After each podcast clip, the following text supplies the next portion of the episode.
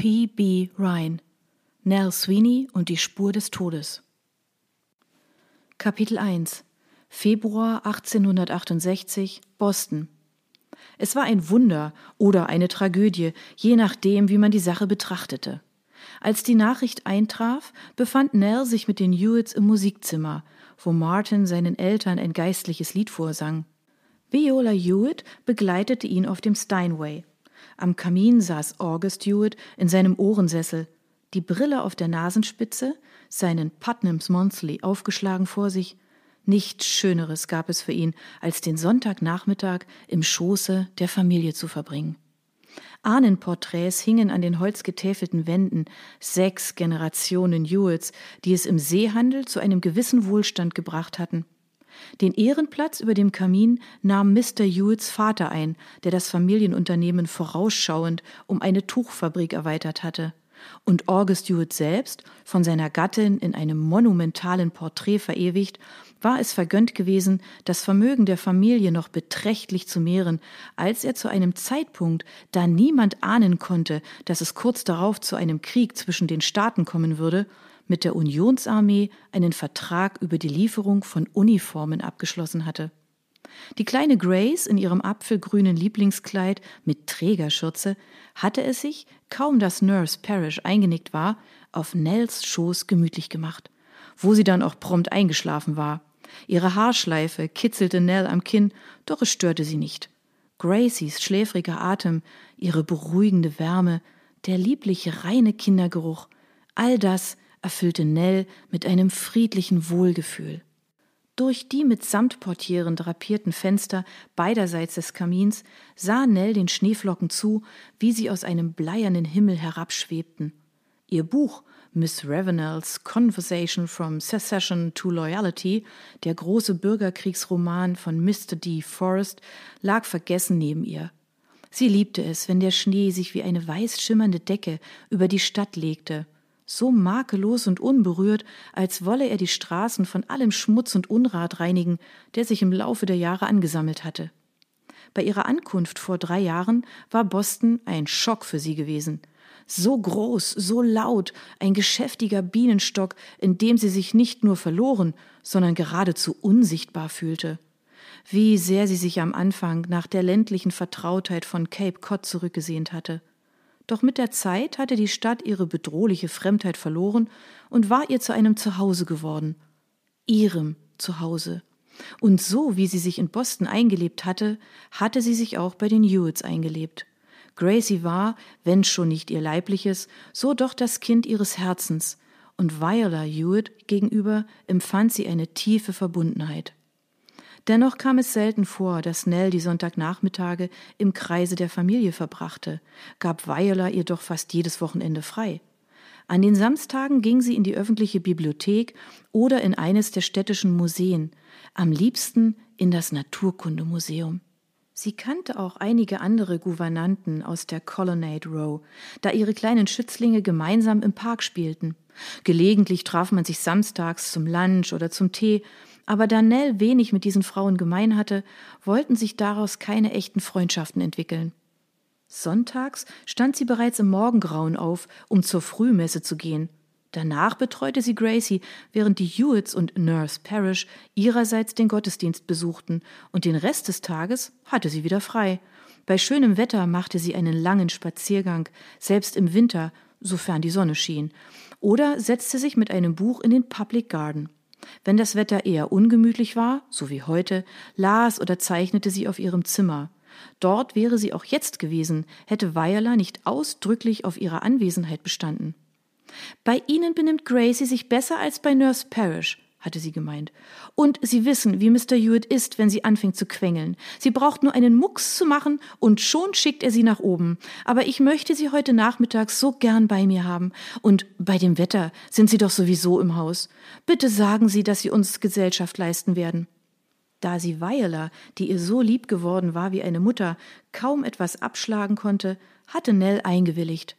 Als Gracie von Nurse Parrish auf ihren Schoß gekrabbelt war, hatte Mr. Hewitt die Kleine zwar kurz mit einem grimmigen Blick bedacht, schenkte ihr aber weiter keine Aufmerksamkeit, ebenso wenig wie ihrer Gouvernante. Nell überlegte, wann sie und Mr. Hewitt sich zuletzt im selben Zimmer aufgehalten hatten. Dass ihre Wege sich nur selten kreuzten, lag vor allem an seiner Abneigung gegen Kinder im Allgemeinen und gegen Gracie im Besonderen. Auf seine Veranlassung hin nahm das Mädchen alle Mahlzeiten, außer zu Ostern und an Weihnachten, mit Nell im Kinderzimmer ein. Wenn sie sich einmal zufällig im Haus begegneten, nickten sie einander kurz zu und gingen jeder ihrer Wege. Es ist anders, sagte Mr. Hewitt, als Martin sein Lied zu Ende gesungen hatte. Gar nicht schlecht, nur die Stelle mit Gottes unerschöpflicher Gnade, die er allen Menschenkindern zuteil werden lässt, solltest du vielleicht noch einmal überarbeiten. Martin nickte so ernst und bedächtig, dass wohl jeder, der es nicht besser wusste, dies als Geste tiefen Respekts gedeutet hätte. Auf den ersten Blick wirkte Martin sehr jung, doch seine Augen ließen eine Reife erkennen, die seinen 21 Jahren weit voraus war. Leise schloss seine Mutter das Klavier und vermied es, ihren Mann oder ihren jüngsten Sohn anzusehen. In der nachfolgenden Stille wurde zweimal vernehmlich an die Haustür geklopft. Nell hörte den Butler gemessenen Schrittes die marmorne Weite der Eingangshalle durchqueren, dann das leise Quietschen der Türangeln und gedämpfte Männerstimmen. Da sein Sohn noch immer nichts erwiderte, fuhr Mr. Hewitt fort ich will damit nur sagen, dass alle Menschenkinder so verstanden werden könnte, dass beispielsweise auch Juden und Chinesen gemeint seien, womit du dem Unitarismus bedenklich nahe kämst. Wieder verging eine Weile, während der Martin seinen Vater in der ihm eigenen, ernsten, eindringlichen Manier musterte.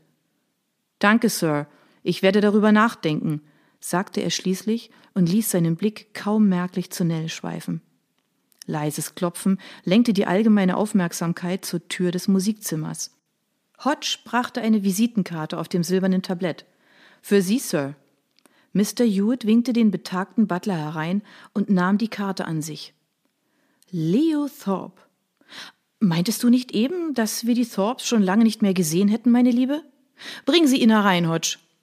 So wie August Hewitt aus durchscheinend weißem Alabaster gemeißelt schien, wirkte sein alter Freund Leo Thorpe wie aus einem großen Klumpen rotem Ton geformt.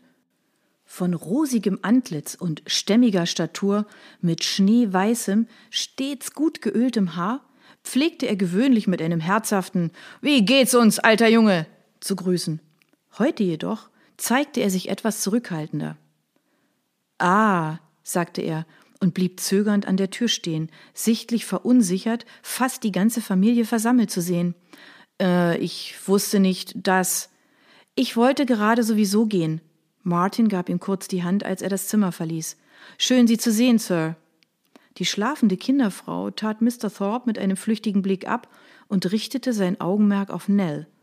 Wäre sie aufgestanden, würde sie Gracie geweckt haben, und so vertiefte sie sich einfach wieder in ihr Buch und tat, als bemerke sie nicht, was um sie herum geschah. Mr. Thorpe zögerte kurz, ehe er sich abwandte. Die Gouvernante mit ihrem schlafenden Schützling wurde zu einem unauffälligen Teil des Hintergrunds.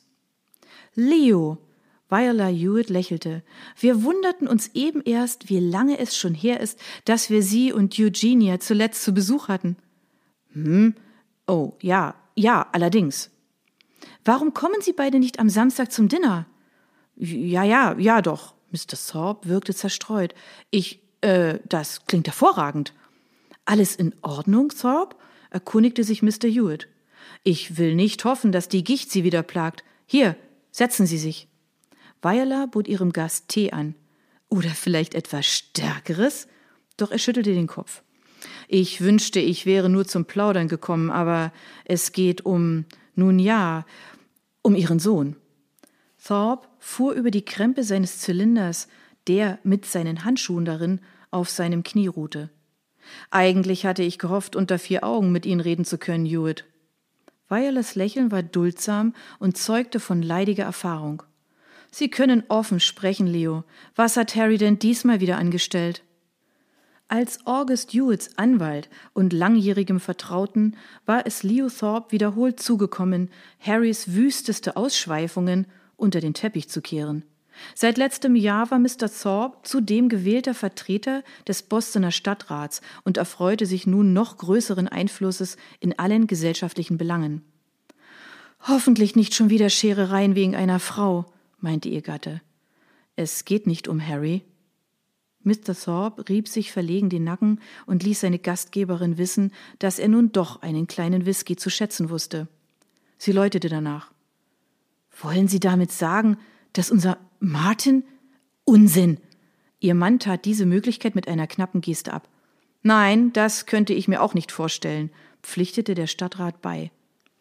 Wir haben aber nur zwei Söhne Thorpe, klärte Mr. Hewitt ihn auf. Seine Frau tastete nach der schlichten Türkiskette, die halb verborgen unter der hellen Spitze ihres Kragens lag.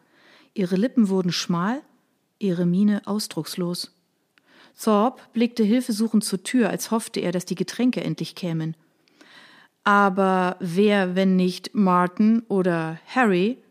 beharrte Mr. Hewitt. Gestern Abend wurde ein Mann verhaftet in der Purchase Street in Fort Hill vor einem Laden namens Flynn. Es ist ein, nun, eine Art Logierhaus für Matrosen unter anderem. Sein Blick huschte kurz zu Weiler. Er hat seinen Namen als William Toussaint angegeben, weshalb Toussaint?